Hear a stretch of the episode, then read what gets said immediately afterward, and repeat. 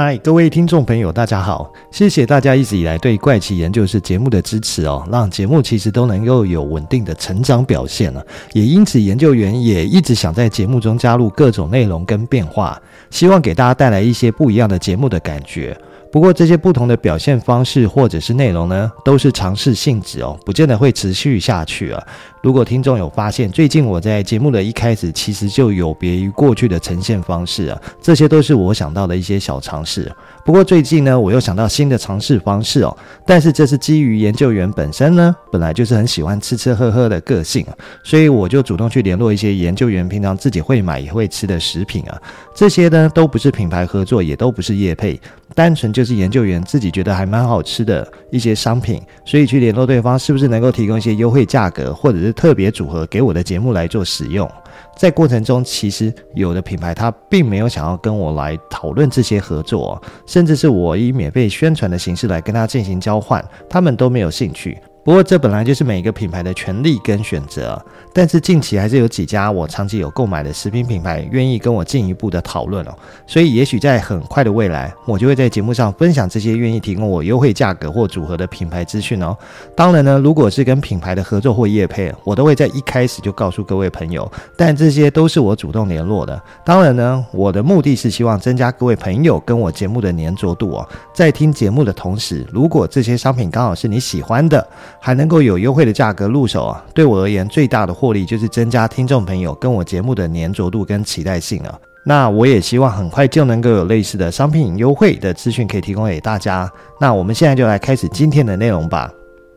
这是一起发生在一九九六年，震惊全美的六岁选美小皇后琼贝尼特·拉姆齐遭人勒毙在自宅的一个命案哦。在二零零六年八月十七号出现重大的突破，警方宣布呢，由美国、泰国两国警方联手逮捕一位美籍嫌犯啊，还曾经是一位小学老师的约翰·马克·卡尔啊。对此呢，这位卡尔承认是他犯下这起案件。但他否认他是蓄意杀人，辩称一切都是出于意外哦。对此，卡尔还说，他其实深爱着琼贝尼特，对琼贝尼特的死哦感到很抱歉。至于卡尔的落网呢，堪称是这起成年悬案的一起重大突破，因为在一九九六年十二月二十六号，拥有多项选美皇后头衔的六岁女童琼贝尼特啊，被人发现遭到殴打、扼颈致死，并曾是在自宅的地下室哦。还有就是，当时琼贝尼特的父母因为拒绝跟警方合作啊，却自己雇请公关跟私人侦探啊，一度被怀疑可能涉嫌杀害女儿。不过，琼贝尼特的父母始终坚称啊，女儿是遭到杀害。报案的时候还说啊，发现了一封勒索信。不过，更让人惊讶的就是，当卡尔被引渡回美国接受后续的调查，发现啊。卡尔竟然也不是真正的凶手，在卡尔之前呢，也曾经有另外两位被认为是凶手的嫌犯，不过都在后续的调查中被证实不是凶手。这起六岁女童的命案哦，至今依旧没有破案。那么这起悬案到底是怎么一回事呢？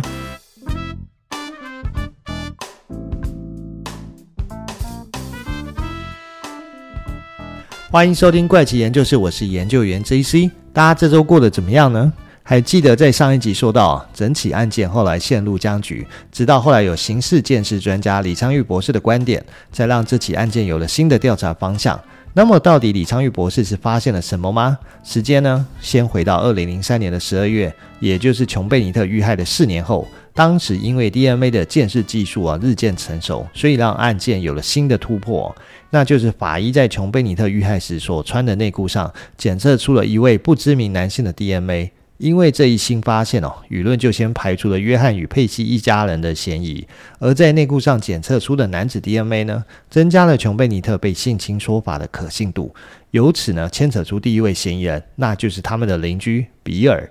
比尔在琼贝尼特遇害的前两天还曾经拜访过约翰家，他打扮成了圣诞老人的样子，给孩子们送上礼物。特别值得一提的是，他自己的孩子呢，只是在琼贝尼特遇害前二十年就被人绑架谋杀了，所以他的妻子曾经写过一本关于儿童被猥亵致死的小说。还有就是比尔跟琼贝尼特其实很亲近啊。有一次呢，比尔去医院做心脏手术的时候，他甚至带上了琼贝尼特送他的一盒散粉。那他说呢，这盒散粉对他来说是非常的有意义，因为他在扮演圣诞老人的时候呢，除了琼贝尼特以外，没有其他的孩子会送他礼物。他甚至要求妻子啊，在他死后把他的骨灰跟这盒散粉混在一起埋葬起来。因此，比尔对琼贝尼特超乎寻常的喜爱啊，引起人们的怀疑哦。不过 DNA 检测上并不吻合，所以比尔的嫌疑被排除在外。接下来呢，是第二位嫌疑人，叫做加里奥利瓦。在两千年的时候，加里因为涉嫌持有毒品被捕啊，在他的背包里面呢，却被发现了有琼贝尼特的照片。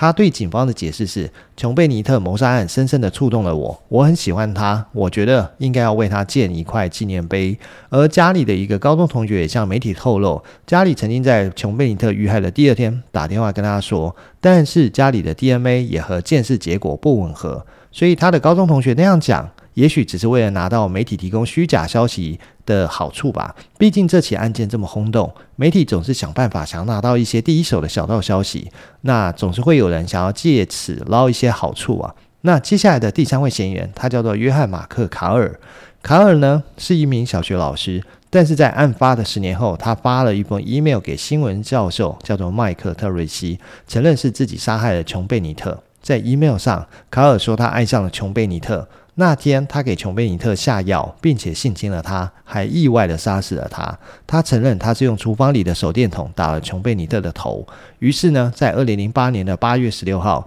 约翰在泰国曼谷被捕了。那时他在曼谷当英语老师，就是为了躲避在美国犯下的其他儿童色情罪。但是通过 DNA 的比对，卡尔也不是凶手。甚至在琼贝尼特遇害的那天，他都不在科罗拉多州。为什么他要承认自己没有犯过的罪？不知道他的目的究竟是什么。不过可以知道的是，在五年的时间冒出来三位嫌疑人，竟然没有一位是凶手。于是警方就将 DNA 交给了 FBI 的联合 DNA 搜索系统。但是样本跟系统数据库中的任何基因图谱都是无法比对的，也就是说，在全美的范围内找不到和琼贝尼特内裤上检测到 DNA 一致，而且是有犯罪前科的人。难道凶手不是美国人吗？杀死琼贝尼特的到底是谁？凶手到底在哪里呢？案发后呢，专家、媒体、记者都认为约翰夫妻啊是此案的潜在嫌疑人。还有就是博尔德警方最初几乎只关注约翰跟佩西。但是到一九九七年的十月哦，搜查的涉案人员就超过一千六百人。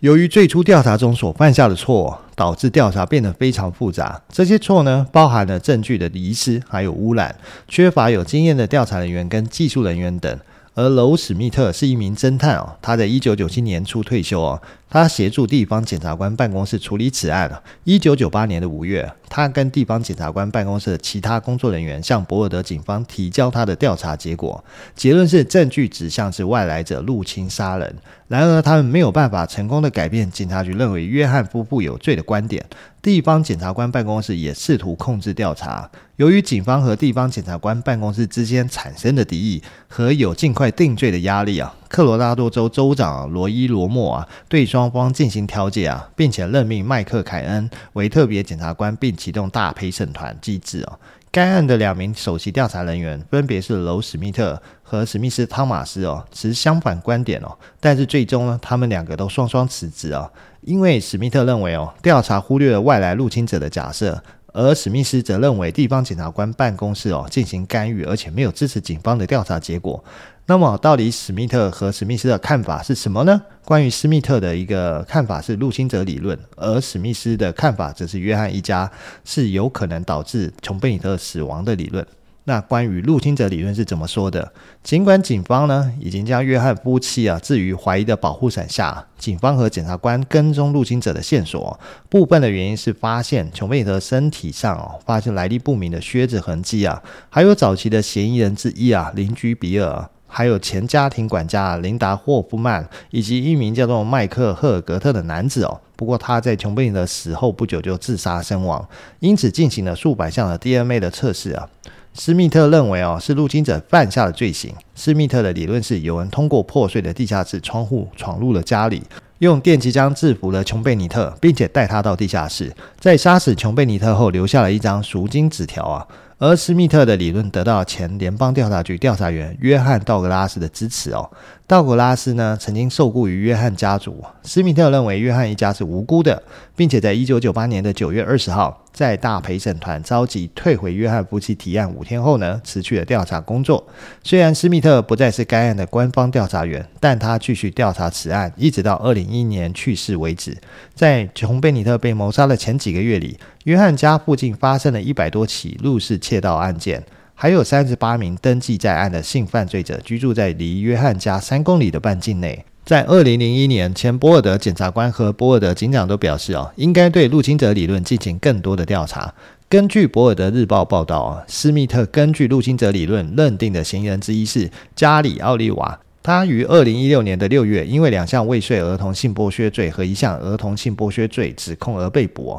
奥利瓦是一名登记在案的性犯罪者，在二零零二年十月电视节目《四十八小时》中被确定为嫌疑人。到了二零一六年的九月五号啊，AME 播出的琼贝尼特之死揭露的真相，得出结论。通过 DNA 分析啊，一名身份不明的男性啊，应该对琼贝尼特的死负责哦。不过，关于这位身份不明的男性啊，在后面会有其他鉴识证据来证明这一论点有误啊。那么接下来的解释就轮到史密斯提出的家庭成员理论了。最初呢，博尔德警方将嫌疑集中在约翰夫妻身上哦。根据联邦调查局的退休测写员。葛瑞格的说法，从统计学上来看，导致儿童死亡的人是家庭成员或者是照顾者的几率大概是十二分之一。从警方的角度来看，他们没有看到强行闯入的证据，看到勒赎金的证据哦，并且约翰一家没有帮助他们解决女儿的死亡问题啊。据一媒体报道啊，约翰夫妻曾经表示，他们之所以不愿意啊，是因为他们担心入侵者不会受到全面的调查，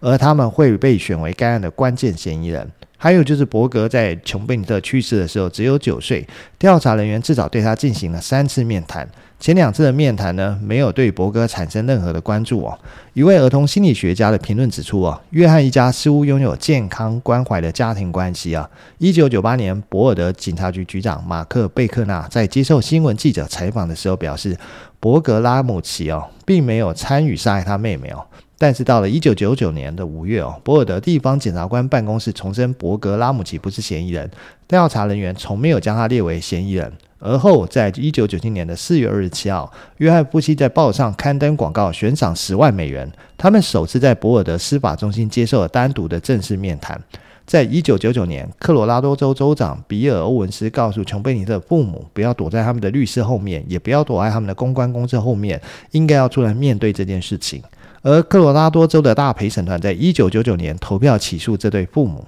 起诉书呢，使用了两项虐待儿童的罪名，并称父母非法、故意、鲁莽和严厉的允许十六岁以下的儿童被无理的置于生命健康构成伤害威胁的情况下，从而导致了琼贝尼特的死亡。在一九九九年十月十三号，当时的地方检察官埃里克斯·亨特拒绝在起诉书上签字，声称证据不足。二零零二年指控的诉讼期到期啊，直到二零一三年十月二十五号之前，起诉书的内容才对外界公开。那么，在二零零八年的七月九号呢，博尔德地方检察官办公室宣布，由于新的 DNA 采样和测试技术啊，约翰家庭成员不再被视为本案的嫌疑人。博尔德地方检察官办公室的前调查员葛登库姆斯质疑这一决定哦。根据约翰家族一九九九年聘请的知名诽谤律师林伍德说，二零一零年九月啊，警方再次采访伯格拉姆齐哦。二零一二年外国案件谁真的绑架了琼贝尼特哦？由詹姆斯·克拉出版，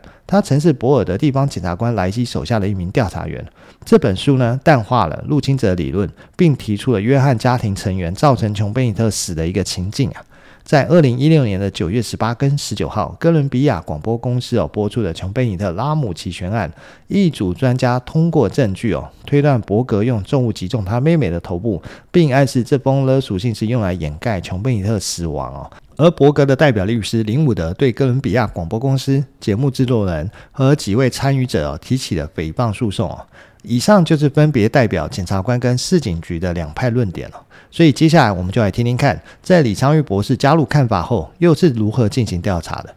前面提到这起案件，后来经历了一九九八年大陪审团重新召开会议起诉约翰夫妻啊，一直到了二零一一年的十月啊，警方在调查中使用最新的 DNA 技术啊，可是后来根据 ABC 新闻报道啊，警方没有从调查中收集到任何新的讯息啊，一直到了二零一六年的九月，波尔德警察局局长克雷格特斯塔对外宣称哦，调查仍在继续哦，但事实上警方又陷入了僵局的状态。一直到了二零一六年，案件都已经过去了二十年的时间，凶手依然没有被找到。但是就在这个时候，李昌钰博士被电视台邀请到这起案件的调查当中，他研究了证物后，发表了惊人的言论哦，也因此改变了这起案件的调查方向。首先就是我们先回到二零零三年十三月时，法医在琼贝尼特的内裤上发现的 DNA 样本哦，这个 DNA 样本属于一名不知名的男性。DNA 被提交到 FBI 的联合 DNA 搜索系统，但样本跟系统资料库中的任何图谱都无法比对成功。所以在二零一六年的十月，新的法医分析显示啊，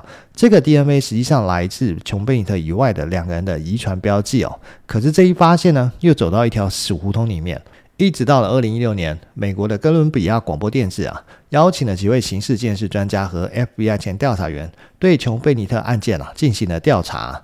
其中就包含了著名的刑事鉴识专家李昌钰博士。李昌钰博士呢，指出了琼贝尼特内裤上的 DNA 很有可能是在内裤生产线过程中工人所留下的。如果说这条内裤是在泰国生产的，那么这个 DNA 很有可能就属于泰国的某个工厂里面的工人。警方按照这个 DNA 去寻找凶手，当然是找不到人的。为此，李昌钰博士还专门做了一个模拟实验哦。他先是买了一条全新的儿童内裤，然后用机械检查内裤的每一个角落。就在几天之后，果然在这件全新的内裤上面发现某人的 DNA 啊。李昌钰博士的推断让所有人都恍然大悟啊！原来之前大家一直纠结在内裤上的 DNA 哦，一度让案件调查走错了方向，而凶手的范围也从一位不知名的男性扩大到任何人。在节目上呢，几位专家还重新研究了当年警方留下的现场照片，其中有一张照片拍下了地下室的窗户，窗户是被打开的，但是它的其中一角还结着一张蜘蛛网。当时警方人员怀疑入侵者就是从这扇窗户逃出去的，然而他们没有注意到的是，如果凶手是从这扇窗户逃出去的，以一个成年人的体型，必定会压到蜘蛛网，这张蜘蛛网不可能还是完好无损的。而除了这扇被打开的窗户外，似乎没有其他的出口可以让凶手逃出去，所以最有可能的凶手就是在家中。至此之前被取消怀疑的约翰一家人又被重新列入了嫌疑名单中。